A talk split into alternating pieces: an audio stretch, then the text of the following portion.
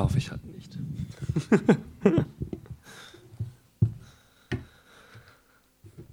Ihr habt das große Vergnügen, dass ich heute und nächste Woche predigen darf.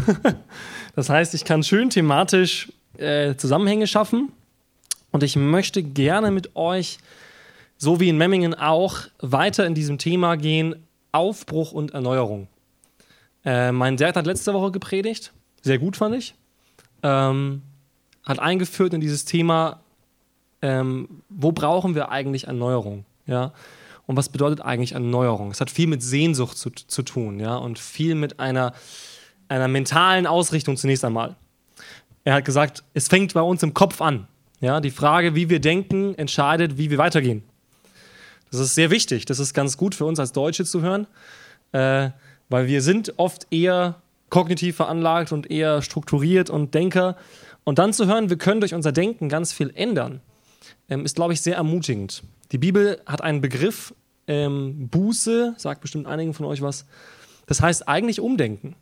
Ja, also im Griechischen Metanoia, Umdenken, Erneuerung des Sinnes. Damit fängt es an. Wenn wir unsere Sinne erneuern, dann können wir Aufbruch und Erneuerung erleben in unserem Leben, in unserem Alltag, aber auch für uns als Gemeinde. Und da möchte ich euch mit hineinführen. Ich möchte euch herausfordern in diesem Thema. Und wir werden heute weitermachen. Mein Dad hat schon angekündigt. Ich werde tatsächlich das Thema halten, das ich in Memmingen auch gehalten habe. Und zwar lesen wir aus 2. Mose 32. Wer eine Bibel hat, darf es gerne aufschlagen. Wer ein Handy hat, darf die App öffnen. 2. Mose 32, wir lesen ab Vers 1. Kurz zum Kontext. Es geht um das Volk Israel, das ausgezogen ist aus Ägypten, wurde frisch rausgeführt, hat einen großen Sieg erlebt, in dem Gott die ägyptischen Streitmächte geschlagen hat, wurden von Gott geführt, haben schon Versorgung erlebt und sind jetzt kurz davor, das Gesetz zu empfangen. Mose ist gerade busy mit Gott auf dem Berg und das Volk wartet, bis Mose wieder runterkommt und ihnen sagt, was Gott ihm gesagt hat. Und da lesen wir jetzt mal. Als das Volk sah, dass Mose ausblieb und nicht wieder vom Berg zurückkam, sammelte es sich gegen Aaron und sprach zu ihm, Auf, mach uns einen Gott, der vor uns hergehe. Wir wissen nicht, was diesem Mann Mose widerfahren ist, der uns aus Ägyptenland geführt hat. Aaron sprach zu ihnen, Reißt ab die goldenen Ohrringe an den Ohren eurer Frauen, eurer Söhne und Töchter und bringt sie zu mir. Da riss das Volk sich die goldenen Ohrringe von den Ohren und brachte sie zu Aaron. Und er nahm sie von ihren Händen und bildete das Gold in einer Form. Und er machte ein gegossenes Kalb. Und sie sprachen, das ist dein Gott, Israel, der dich aus Ägyptenland geführt hat.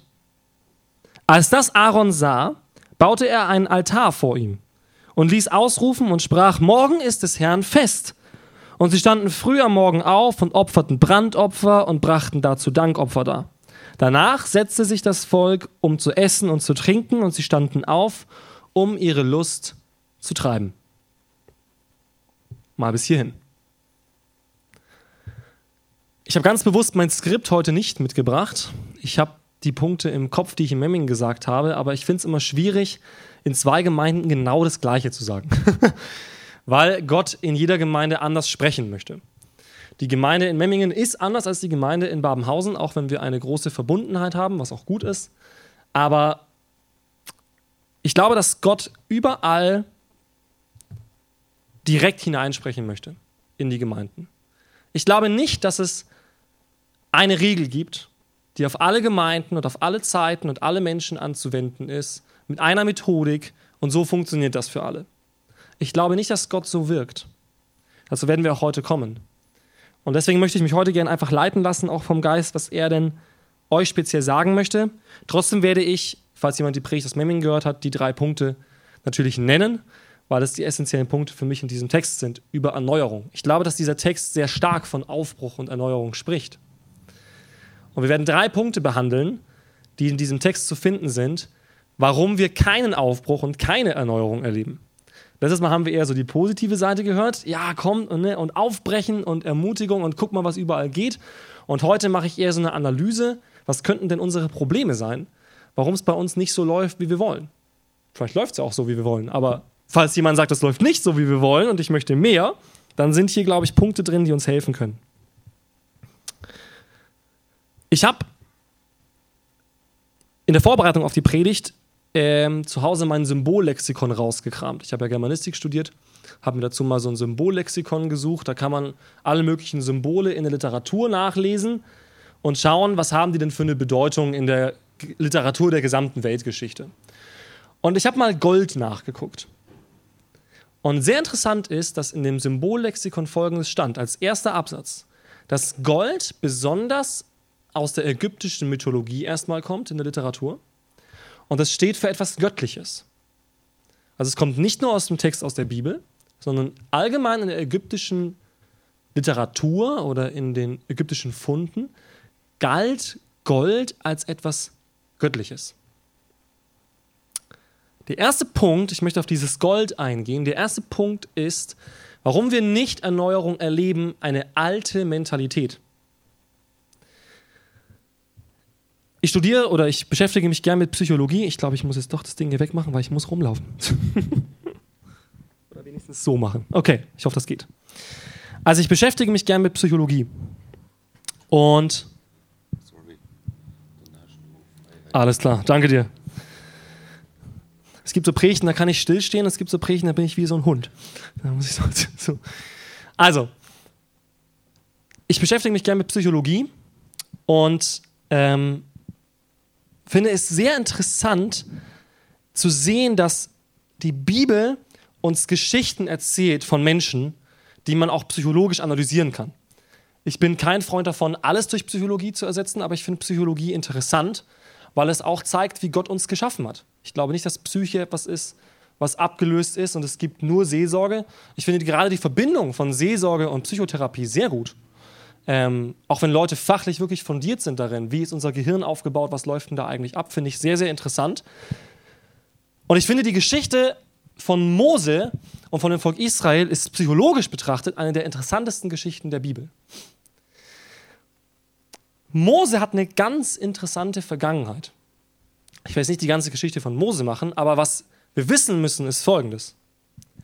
Mose war ursprünglich Teil des Volkes hat dann Mist gebaut, ist geflohen und war 40 Jahre in einem anderen Land. Währenddessen war sein Volk in der Gefangenschaft. Mose war nie wirklich ein Gefangener. Mose war zunächst mal am Hof des Pharao, hat dann Mist gebaut, wurde zum Mörder und musste fliehen. Floh nach Midian und war dort ein freier Mann. Sein Volk, über die 40 Jahre, wo er in Midian war, war gefangen. Er kommt zurück und führt dieses Volk raus. Warum hat Gott diesen Mann gewählt? Ich glaube, das ist relativ eindeutig.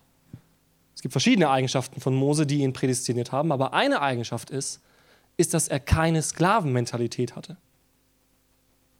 Er hatte keine Sklavenmentalität. Er hatte die Mentalität eines freien Menschen.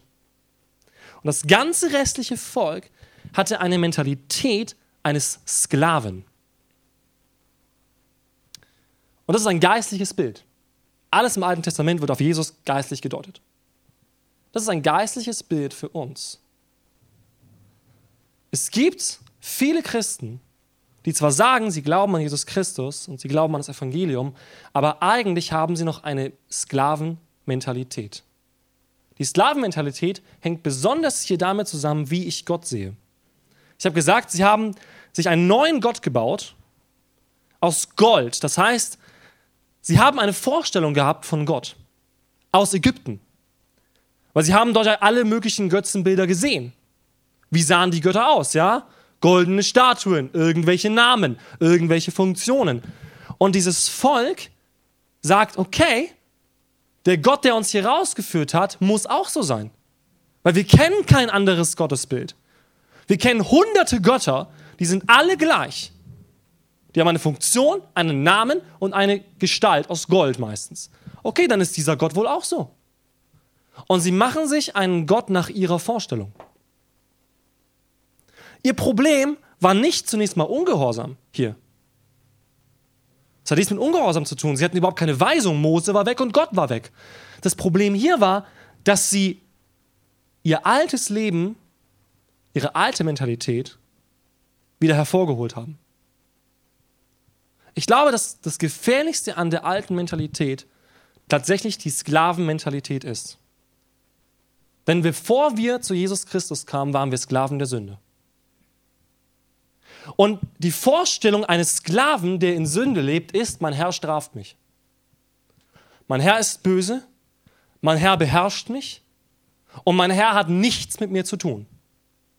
Das waren die ägyptischen Götter, das waren Sklavenhalter. Und plötzlich kommt ein Gott, der sagt, ich möchte euch in Freiheit führen. Ich glaube, dass wir nie in eine spürbare Freiheit kommen, wenn wir das Gefühl haben, Gott achtet die ganze Zeit darauf, was ich falsch mache. Gott bestraft mich für alles, was ich falsch mache. Gott will mich eigentlich knechten. Ich bin eigentlich nur ein Werkzeug von Gott. Wenn wir so von Gott denken, dass, wenn wir so ein Gottesbild haben, ein Gottesbild eines Sklaven, können wir keine Erneuerung erleben. Ich glaube, dass es damit anfängt. Wer ist Gott? Wer ist er wirklich? Wer ist der einzig wahre Gott?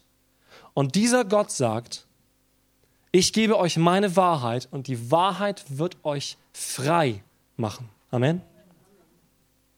Die Wahrheit wird euch frei machen. Ich bin kein Freund von Phrasen. Und diesen Satz benutzen wir oft als Phrase und viele andere Bibelverse. Auch Phrasen ist eine alte Mentalität. Wir können nicht Christenleben führen, indem wir Bibelverse zitieren und sagen, das muss ich ja zitieren, weil es steht in der Bibel. Das ist eine Mentalität von Religiosität. Und das ist, glaube ich, der große Feind. Wenn man es zusammenfassen will als einen Begriff, der große Feind, die große gefährliche alte Mentalität, die besonders Paulus versucht hat auszumerzen, wirklich auszumerzen, ist Religiosität und Gesetzlichkeit. Lest den Galaterbrief, wie Paulus um die Galater oder um die Gemeinden in Galatien kämpft, dass er sagt, ihr müsst euch lösen von diesem alten Bild. Er sagt, ihr habt im Geist begonnen, warum wollt ihr es im Fleisch vollenden? Das ist so ein wichtiger Satz. Viele von uns, als wir in die Gemeinde kamen, manche von uns, die hier dabei waren bei dieser Gemeinde und, und wie sie entstanden ist oder viele weitere Dinge haben entstehen sehen, fangen im Geist an. Wir fangen im Geist an mit Begeisterung, ja? Und wir fangen an mit einem Feuer im Herzen und wir fangen an mit Visionen und wir fangen an mit Träumen und wir fangen an mit einem tiefen Gottvertrauen. Und Jahre später, und das ist kein Vorwurf, sondern einfach eine Realität, und Jahre später sitzen wir dran und politisieren und, und, und strukturieren und organisieren und streiten. Das erlebe ich so viel, in so vielen Kreisen, dass wir irgendwann wieder zurückgehen in eine Mentalität von, ja gut, wir haben zwar angefangen mit einer großen Vision und mit dem, mit dem Bild eines Gottes, der wirklich übernatürlich wirkt, aber jetzt müssen wir es in der Hand halten. Jetzt müssen wir es strukturieren und organisieren. Ich bin nicht gegen Struktur, ich bin auch ein strukturierter Mensch oder jedenfalls analytisch, aber es geht nicht darum, dass die Struktur mich sichert. Wisst ihr, was das Problem war? Das Problem war Unsicherheit. Sie sagen zuerst, wo ist Mose und wo ist Gott? Wir haben nichts Greifbares gerade. Wir sehen ja nichts. Weder Mose ist da, der unser Vermittler ist, noch Gott irgendwie sichtbar in einer Wolken- oder Feuersäule. Wir sehen nichts. Also brauchen wir eine sichtbare Sicherheit. Also bauen wir uns das, was wir schon kennen und das, was wir kontrollieren können. Einen goldenen Gott. Wenn wir hineinkommen in ein tieferes Verständnis von Gott, in ein tieferes Verständnis von Gott und mehr Facetten von Gott kennenlernen, glaube ich, dass Dinge aufbrechen. Das habe ich jedes Mal in meinem Leben erlebt. Gott musste Mentalitäten bei mir zerbrechen. Ich war eine Zeit lang sehr gesetzlich. Als ich wirklich mich frisch bekehrt hatte, vor ungefähr sieben Jahren hatte ich ein sehr starkes Erlebnis, wo, wo Gott sehr eingegriffen hat in mein Leben und mich ab da verändert hat. Und ich habe gemerkt, dass Gott mich begabt hat und dass ich Dinge tun kann und dass ich besonders eine Freude habe, sein Wort zu studieren. Und ich habe sein Wort studiert, sehr viel, viele Predigten gehört und viel Lehre und habe gemerkt, ich verstehe das gut. Aber was dadurch entstanden ist, ist Gesetzlichkeit und Überheblichkeit. Weil ich gesagt habe, okay, die anderen müssen das auch so sehen wie ich. Und ich war so eng in meinem Denken, so eng. Und Gott musste das zerbrechen. Gott musste das zerbrechen. Und er hat es zerbrochen bei mir, indem er mir gezeigt hat, wie wenig ich verstehe. Weil ich plötzlich an Punkten war in meinem Leben, wo mir meine ganze Theologie nicht geholfen hat. Und wo mein Gottesbild sich verschwommen hat und ich keine Sicherheit hatte. Und Gott mir zeigen musste, Dave, ich bin der Offenbarer, nicht du der Entdecker. Ich bin der Offenbarer. Du kannst gar nichts verstehen, wenn ich es dir nicht offenbare. Und das musste ich verstehen. Das ist nicht mein Intellekt, nicht meine sprachlichen Fähigkeiten, sondern Gottes Offenbarung ist. Und ab da habe ich angefangen, wirklich Begriffe wie Gnade, Güte, Liebe, Freundschaft, Vaterschaft Gottes mehr und mehr zu verstehen. Und nicht nur Gesetz, Herrlichkeit, Heiligkeit, Allmächtigkeit. Das waren meine Begriffe. Die habe ich gut verstanden. Für mich persönlich und theologisch. Ich glaube, dass Gott manchmal unsere Theologie aufbrechen muss. Theologie ist was Gutes. Theologie heißt im Prinzip Wort über Gott. Ne? Es ist gut, sich mit Theologie zu beschäftigen und zu wissen, was sagt denn die Bibel. Aber unsere Erkenntnis ist Stückwerk. Und manchmal muss Gott Dinge zerbrechen, die wir vielleicht 20, 30, 40, vielleicht sogar 50 Jahre glauben, weil sie nicht komplett sind, weil sie nicht vollkommen sind. Und Gott will Vollkommenheit. Er sagt, das ist der Wille Gottes, eure Heiligung. Und Heiligung ist der Schritt hin zur Vollkommenheit. Gott will, dass wir vollkommen werden in diesen Dingen, dass wir ihn mehr und mehr verstehen und dass wir alte, schlechte, religiöse, gesetzliche Gottesbilder ablegen und uns an die Offenbarung Gottes halten, an sein Wort, aber auch an seinen Geist. Der Buchstabe ohne den Geist tötet.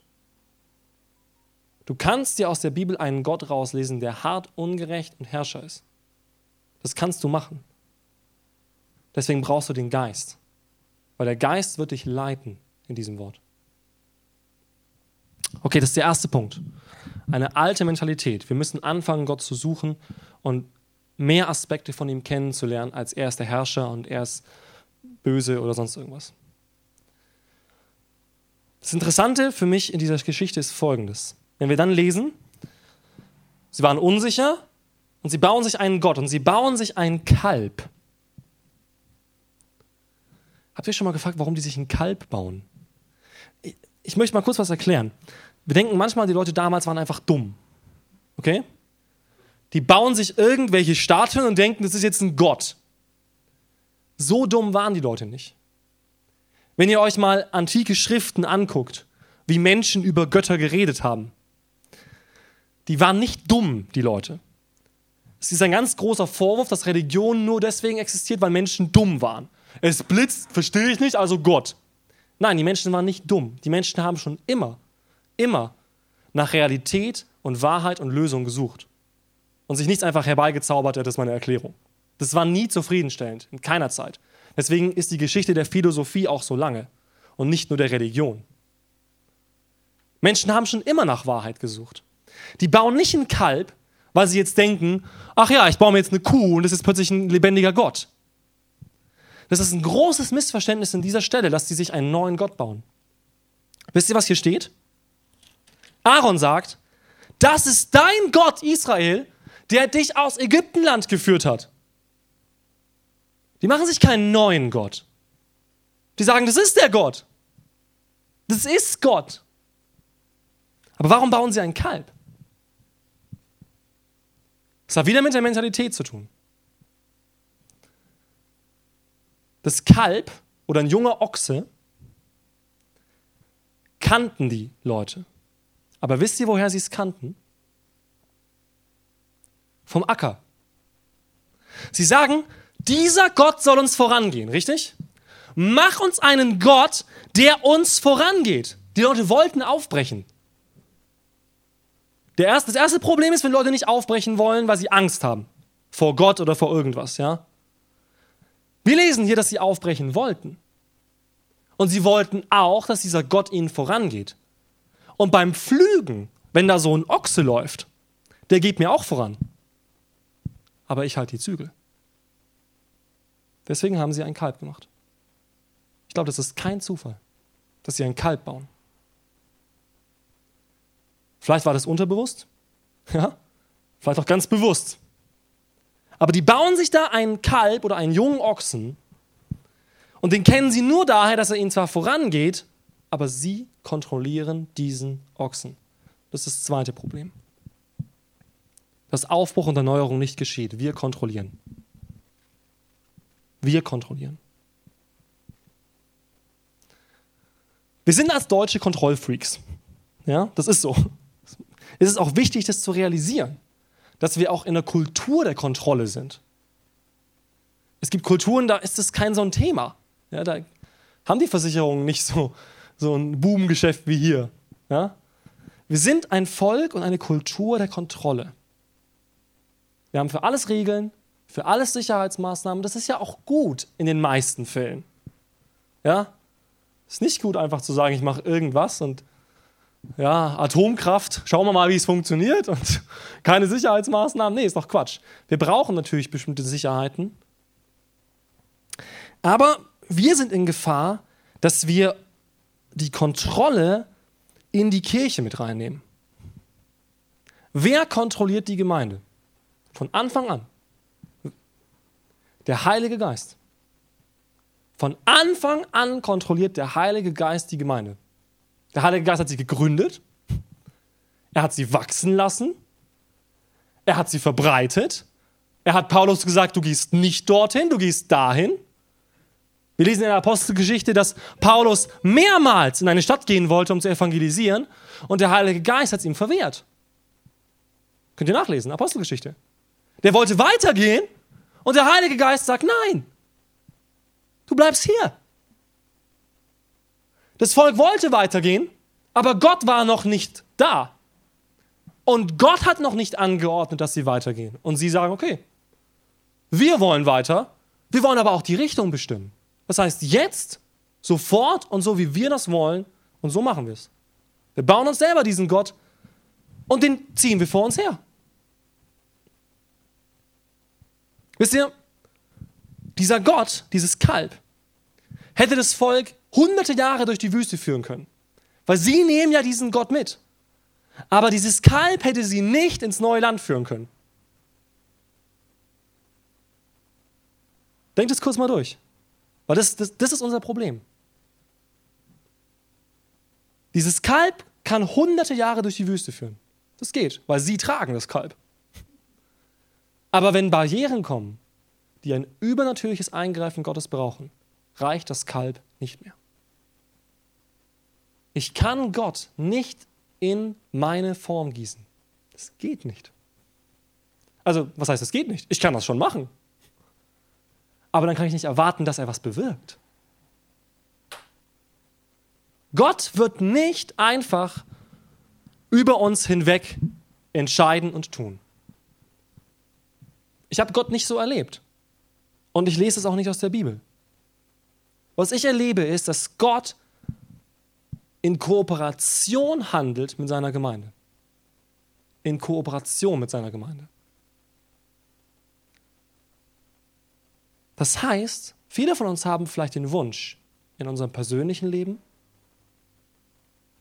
in unserem geistlichen Leben, in unserer Gemeinde, unserem Dienst, unserem Beruf, Ehe, Kinder, dass mehr passiert, dass Gott mehr wirkt. Und wir fragen uns manchmal, ja, was machst du denn, Gott? Ich stelle die Frage sehr gerne, immer wieder, auch wenn ich irgendwo Gastsprecher bin oder auch in der Jugend oder in der Gemeinde. Wozu brauchen wir Gott, um das hier zu machen? Wozu brauchen wir den Heiligen Geist, um diesen Gottesdienst zu machen? Wozu? Ich bin nicht angewiesen auf übernatürliches Wirken. Momentan. Wir haben Technik. Die kann man mit seinem Know-how in Gang bringen. Ich habe meine musikalischen Fähigkeiten, die ich ausbaue. Ich kann meine Predigt vorbereiten. Wir machen es hier mit unserem Corona-Konzept. Wir bauen die Stühle auf. So, kommen hier rein, Heizung wird angeschaltet. Am besten vorher schon. Und dann gehen wir wieder. Und wozu brauchen wir jetzt Gott? Um das zu machen. Oder? Wozu brauchen wir Gott? Um das hier zu machen. Ist das nicht interessant? Natürlich glauben wir, dass Gott in diesen Dingen wirkt. Das glaube ich auch. Nur, die Frage ist, ob wir diese Mentalität haben. Machen wir das Konstrukt und sagen, Gott, bitte begib dich mal da rein? Oder macht Gott das Konstrukt und sagt, begibt ihr euch mal da rein? Ich habe so viele Dinge schon erlebt, wo Gott wirklich geführt hat. Wirklich übernatürlich geführt hat. Die besten Gottesdienste, die ich hatte, waren auf den Ranger Camps. Tatsächlich. Und ich erinnere mich an zwei Abende, wo ich auf Camps war, ähm, zwei unterschiedliche Camps, wo ich mein Zeugnis erzählt habe, meine Lebensgeschichte. Und an diesen Abenden hat der Heilige Geist so krass gewirkt, das habe ich noch nie vorher erlebt gehabt. Ich habe ich hab gesehen, wie 15, 20 Leute geheilt wurden. Instant. Ich habe Leuten die Hände aufgelegt, die wurden sofort geheilt. Da, da, weiß ich, wer von euch war dabei auf diesem Camp? Das war das Pfad Ranger Camp, das Regio Camp. War keiner von euch dabei. Jetzt kann ich erzählen, was ich will, gell? Keine Zeugen. Ja, da hinten. Du erinnerst dich, oder? An den Abend. Ja, wo ein junger Mann nach vorne kommt. Wir waren im Lobpreis, gell? Wir hatten schön den Abend geplant. Wir hatten unseren Gottesdienst geplant. Ich war im Lobpreisteam und Verkündiger, so ähnlich wie hier. Wir haben unseren Lobpreisteil geplant, genauso viele Lieder, genauso lange. Dann kommt meine Predigt, 20 Minuten, zack, zack, Programm fertig. Nach dem ersten Lied kommt ein junger Mann nach vorne, völlig aufgelöst und sagt, Gott hat meinen Finger geheilt. Der hat sich den Finger gebrochen gehabt glaube sogar auf dem Camp. Und an dem Abend, ohne dass jemand für den gebetet hat. Da kam niemand und hat gesagt, hier Gebetsaufruf, jetzt beten wir für uns. Niemand. Der junge Mann stand da im Lobpreis, im ersten Lied und sagt, ich will, dass du wirkst, Gott. Ich will, dass du was machst. Und plötzlich ist dieser gebrochene Finger geheilt. Und er ging zuerst zu Peter. Und Peter ist ja auch nicht leichtgläubig. Oder halt, wir als Leiter ja auch nicht. Dann sagt Peter, okay, ich ziehe es an jedem von deinen Fingern. Weil wenn der gebrochen ist noch, das kann ja Placebo-Effekt sein, ne? Ja, ich habe keine Schmerzen mehr gerade oder so. Ne, ich ziehe es an jedem von deinen Fingern, weil wenn der gebrochen ist, dann springst du hier an die Decke. Ja? Und er sagt, ja, der ist, der ist geheilt. Das weiß ich. Und Peter zieht an diesen Fingern. Nichts passiert. Und dieser Finger war geheilt. Fünf Minuten später kommt eine junge Frau nach vorne und sagt, ich habe eine Nussallergie. Und Gott hat mir gesagt, ich bin geheilt. Das habe ich in Snickers gegessen. So, nichts passiert. Und das ging den ganzen Abend durch. Wir standen dran, gell, im Lobpreisteam, okay, was, so, was machen wir jetzt, gell? So. Dann hatte ich eigentlich vorgehabt, meine Predigt zu halten, gell? Denken wir so, ja, ich hatte schön was vorbereitet über Josua und Land einnehmen, gell? Aber das sind jetzt da Leute, da sind jetzt schon mal fünf Menschen geheilt. So, was soll ich denn jetzt predigen? So, jetzt gehen wir weiter im Thema. Wir klammern das jetzt kurz aus. Das können wir später. Nee. Ich stand wirklich vorne dran und habe gesagt: Gott, was soll ich jetzt sagen? Was soll ich dir jetzt sagen? Also, offensichtlich willst du gerade was sagen, weil du fängst hier an zu wirken. Und dann habe ich einfach einen Bekehrungsaufruf gemacht. Ich habe gesagt, das ist ein Vorgeschmack Gottes. Ja, und Gott ruft zur richtigen Heilung auf. Nämlich zur inneren geistlichen Heilung. Und da erleben wir die wahre, das wahre Wunder und das wahre Wirken des Heiligen Geistes. Und da habe ich einen Bekehrungsaufruf gemacht und Leute sind nach vorne gekommen. Fast die ganzen Jugendlichen kamen nach vorne, knieten sich hin, wir konnten hingehen, für sie beten. Und wir haben 15, 20 Heilungen dort noch erlebt. Wo wir rumgegangen sind, Leute die Hände aufgelegt haben. Manche wurden nicht geheilt. was ein anderes Thema ist, auch schwierig. Aber wir haben es erlebt. Das hat völlig unser Konzept durcheinander gebracht. Völlig. Wir hätten einfach den Abend weitermachen lassen können. Wir hätten sagen können, okay, gut, wir machen das extra am Rand. Da gibt es Leute, die für Heilung beten und wir machen hier unser Programm weiter. Aber offensichtlich wollte das Gott nicht. Offensichtlich wollte er was anderes, als wir geplant hatten. Ist das nicht cool? Einmal Amen, danke. Versteht ihr? Dieses, dieses Kontrollieren, dieses Kontrollieren wird uns bis zu gewissen Punkten sichern. Aber ich glaube, manchmal müssen wir unsere Kontrolle loslassen. Fängt im ganz persönlichen Alltag an. Ich habe ein Buch gelesen von einem Pastor, Robert Morris heißt der, der sehr viel über Geld predigt, aber auf eine sehr gute Art und Weise. Also es gibt viele Prediger in Amerika, die über Geld predigen, aber ein bisschen so, gib mir dein Geld und so. Der predigt richtig gut über Geld. Ich habe keinen Verkündiger bisher gehört, der so gut über Geld predigt. Habe sein Buch gekauft, nachdem ich seine ganze Predigtreihe gehört habe, The Blessed Life, und habe das gelesen. Was dieser Mann erlebt hat, allein ein Mann, wenn man sich einfach auf Gott verlässt. Eine Geschichte möchte ich von ihm erzählen. Er hat am Anfang gelebt mit seiner Frau zusammen als Verkündiger von Spenden. Er ist rumgegangen, hat gepredigt in Gemeinden und wurde durch Spenden äh, versorgt. Und er kam in eine Gemeinde, hat gepredigt und der Gemeindeleiter kommt auf ihn zu und sagt, wir als Gemeinde haben ganz stark vom Heiligen Geist aufs Herz bekommen, dir was zu geben. Und dann bekommt er einen Scheck von diesem Gemeindeleiter mit einem ganzen Monatslohn für ihn. Also die Summe, die er normalerweise in einem Monat äh, als Spende bekommt, hat er auf einmal als Scheck. Und er war völlig überwältigt gell? und hat gesagt, danke Gott, ne, und du versorgst mich. Und dann sagt der Heilige Geist, siehst du den Mann, der vorher vorgestellt wurde von der Gemeinde als Missionar, der gerade da ist? Gib ihm den Scheck. Und er, was? Du hast mir gerade meinen Monatslohn gegeben. Und jetzt soll ich dem Missionar das alles geben. Das heißt, ich habe in diesem Gottesdienst gar nichts verdient, anstatt meinen ganzen Monatslohn. Und der Heilige Geist sagte, ja, gib ihm diesen Scheck. Und er geht hin und sagt, hey, Gott hat mir aufs Herz gegeben, ich soll dir diesen Scheck geben. Ja?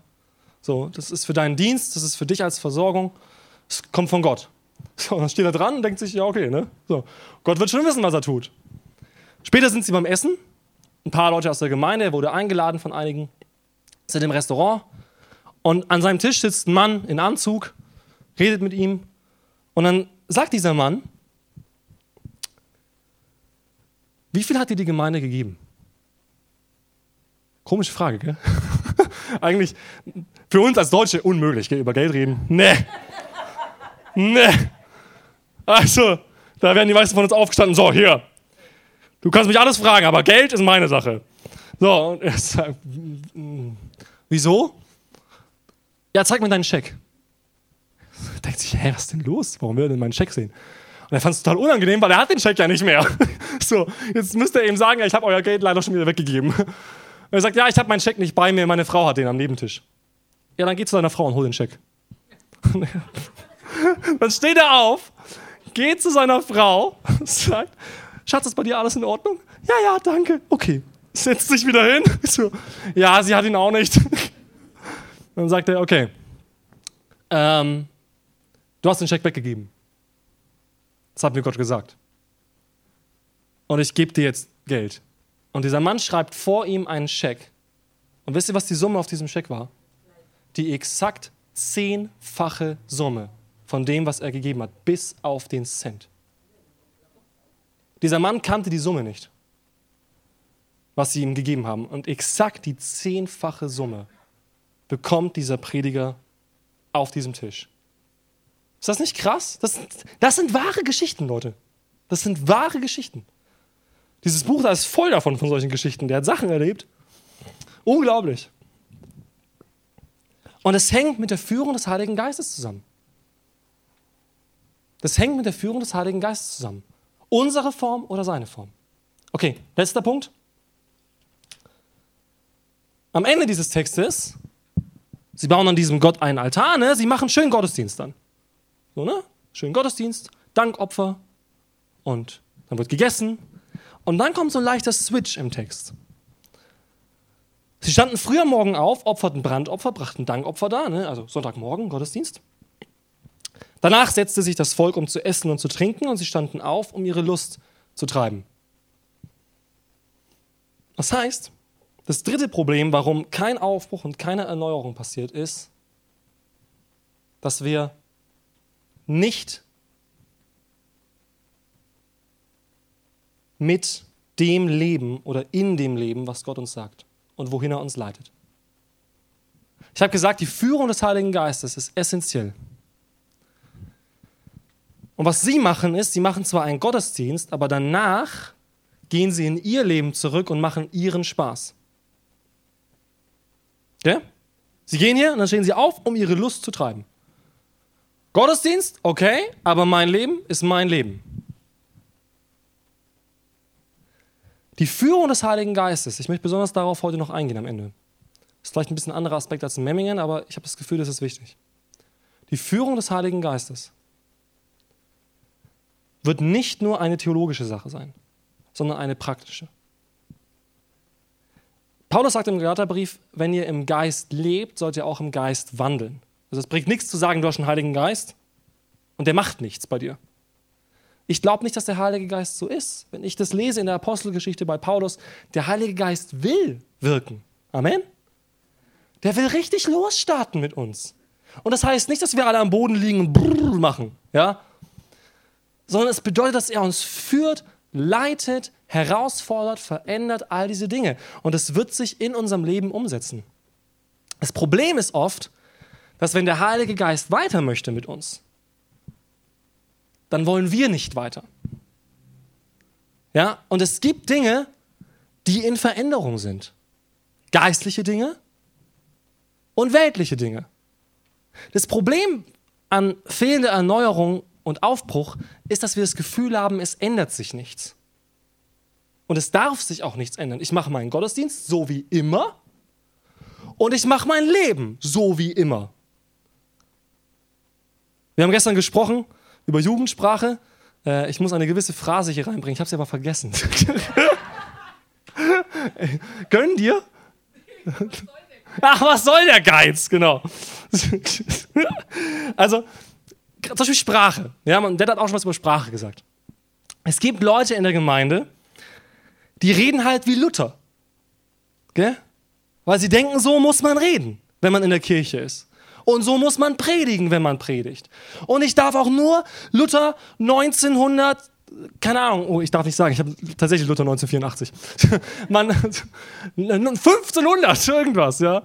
Man darf nur eine Übersetzung und der Gottesdienst muss immer gleich bleiben, so wie die, keine Ahnung, Kirchenväter das damals gemacht haben und die Lieder müssen genau so sein, wie sie immer sind und, und, und, und Verkündigung und Ablauf, es muss immer genau gleich und mein Alltag ist immer genau gleich. Ich mache mein Zeug Arbeit, Schlafen, Essen, Fußball schauen, Kegelverein. So, ich mache mein Zeug, meine Abläufe und was Gott so in der Welt macht, ist ja seine Sache. Wir sind in einer Welt, die sich verändert. Wir sind in einer Welt, die ihre Sprache verändert. Wir sind in einer Welt, die ihr Denken verändert. Gott ändert sich nicht. Möchte ich ganz klarstellen. Gott ändert sich nicht aber sein Wirken ändert sich. Und das müssen wir akzeptieren. Weil das bringen wir oft durcheinander. Wir sagen, Gott ändert sich nicht, also macht er immer genau gleich. Nee. Dann lest noch mal die Bibel von vorne bis hinten und sagt mir, ob es immer genau gleich ist. Ob er immer dasselbe macht. Bei jeder Heilung dasselbe. Bei jeder Predigt dasselbe. Alles, alles dieselben Propheten und immer gleich. Jesus sagt einmal, was wollt ihr eigentlich? Als Johannes der Täufer gepredigt hat, habt ihr gesagt, der ist, der ist besessen, weil der so in Sacktuch und Heuschrecken frisst und so. Jetzt komme ich und esse mit den Sündern, dann sagt ihr, ich bin ein Säufer. Ja, was wollt ihr denn jetzt? Manchmal kann man uns es nie recht machen, gell? Und es ist schwierig in der Gemeinde, weil wir haben verschiedene Vorstellungen. Wir haben verschiedene Vorstellungen von einem Gottesdienst und wir haben verschiedene Vorstellungen von einem Alltag. Die waren sich hier einig, aber die haben sich auch nicht leiten lassen von Gott. Die waren sich einig. Wir machen Dankopfer und Brandopfer und dann machen wir Party. Das war ihr Plan. Was ist Gottes Plan? Das ist eine große Überwinderung. Und das, das verstehe ich, weil Kirche auch neu zu denken und Kirche zu erneuern und aufzubrechen, ist schmerzhaft für viele. Mein Dad hat letzte Woche gesagt, er hört auch am liebsten die alten Lieder aus seiner Zeit. Ja, und ich höre auch meistens meine Lieder. Ich bin da auch nicht mehr so drin in den neuesten Hillsong-CDs oder Hillsong, ja gut, Hillsong ist immer noch in. Aber so, so die neue, ich weiß gar nicht mehr, was gerade für neue Bands gibt, ja. So, ich bin da auch nicht voll drin. Aber ich sage ganz bewusst immer wieder, ich höre mir mal neue Prediger an. Nicht immer nur meine Leute, die ich schon seit Jahren lese und höre. Okay, die kenne ich jetzt und ich weiß auch, wenn ich da ein Buch kaufe, das gefällt mir. Ne, da bin ich auf der sicheren Seite. Jetzt kaufe ich doch mal ein Buch von einem Prediger, den ich so gar nicht ansprechend finde. Weil der mir vielleicht zu modern ist. Das geht mir auch so, gell? Also, wenn die manchmal so Leute hören, wo jedes zweite Wort Englisch ist in der Predigt, ne, come on und ja, die Church und ich preache und dann denke ich mir so, ja, deutsche Sprache du sprechen? So, so. Äh, also, ist auch nicht mein Stil. Aber wisst ihr was? Wenn der Menschen erreicht mit dieser Sprache, dann Halleluja. Und er erreicht viel mehr Menschen als ich. Ja, und das muss ich ihm einfach mal zugestehen. Das Spanisch. Gracias. Yo quiero aprender español. Also, mittlerweile gönne ich es Leuten, die einen anderen Dienst machen als ich, wenn sie Früchte sehen. Ich war ganz lang verärgert. So, so wie ich das denke. Und dann habe ich so Prediger gesehen, die das anders machen und die auch andere theologische Inhalte haben als ich. Dann dachte ich mir, ja, nee. Und mittlerweile sage ich, Herr, wenn durch den Menschen, wenn, wenn bei dem Menschen jede Woche 2000 Leute die Predigt hören auf YouTube, Halleluja. Ja? Hauptsache, sie hören das Wort Gottes. Wie der jetzt redet und ob das mir jetzt gefällt, ist völlig irrelevant. Oder? Also, welche Lieder jetzt gespielt werden, ist doch völlig irrelevant. Was für ein Stil der Prediger hat, ist doch völlig egal. Hauptsache, Gott wirkt und rettet. Amen? Das ist das Ziel. Das Ziel ist, dass ich jetzt aufhöre. also, Gott möchte aufbrechen und erneuern. Ich werde da nächste Woche weitermachen. Ihr kommt bei diesem Thema nicht so schnell weg. er möchte aufbrechen und erneuern. Und ich glaube, wenn wir anfangen, unser Gottesbild neu zu überdenken und nochmal Gott neu zu suchen, wenn wir unsere Kontrolle geistlich aufgeben und einfach mal den Heiligen Geist machen lassen und bereit sind, mit der Zeit zu gehen. Nicht mit dem Zeitgeist, aber mit der Zeit, mit einer neuen Sprache, einem neuen Wirken einer neuen Gesellschaft, einer neuen Kultur, ich glaube, dann werden wir Aufbruch und Erneuerung erleben. Dann wird jeder von euch Bekehrung erleben. Das glaube ich, das glaube ich zutiefst. Ich habe jahrelang gedacht, ich erlebe nie, dass irgendjemand sich bekehrt. Es ist ja nicht so, dass ich predige und jedes Mal bekehrt sich jemand. Ja? Ich habe jahrelang gedacht, ja Gott, schön, dass ich predige, aber was passiert denn? Ja, okay, ich sehe, ich sehe, ne, so, ja, kann man geistlich sich dann zurechtlegen, ja, ich sehe ja. Ja, wenn wir alle nur sehen und niemand erntet, ist auch blöd. also, wenn wir alle denken, ich mache und ich sehe ja. Ich habe gesagt, Gott, ich will auch mal was sehen, ich will ernten, ja. Das kann doch nicht sein, dass wir alle nur säen. Jeden, den ich frage, sagt, ja, er sät und er ist geduldig und keiner erntet. Ja? Wo sind die Ernter? Bittet den Herrn der Ernte, dass er Arbeiter in seine Ernte sendet. Amen. Dass da geerntet wird. Und dann durfte ich erleben, dass Menschen sich bekehren aber durch eine andere Wirkungsweise. Nicht durch meine Predigt, durch einen Hauskreis, den ich noch nie vorher geleitet habe. Mit Leuten, die ich nicht gut kannte, in einem Dorf, dessen Mentalität ich nicht verstehe, weil ich. Ich will jetzt nicht abwertend sein, aber ich bin einfach kein Bauer. So. Und ich spreche auch kein Schwäbisch. Das ist ein neues Arbeitsfeld. Aber wisst ihr was? Ich glaube, dass Gott uns gebrauchen wird. Nicht, dass wir das können, dass Gott uns gebrauchen wird. Und ich glaube, dass Gott dich gebrauchen kann. Setz diese Dinge in deinem Alltag um zunächst einmal. Und du wirst sehen, dass ganz neue Dinge entstehen. Dass der Heilige Geist dich anspricht und sagt, gib dem Geld, sprich den an, bet für den und du wirst Dinge erleben. 100 Prozent. Weil Gott ist Gott. Amen.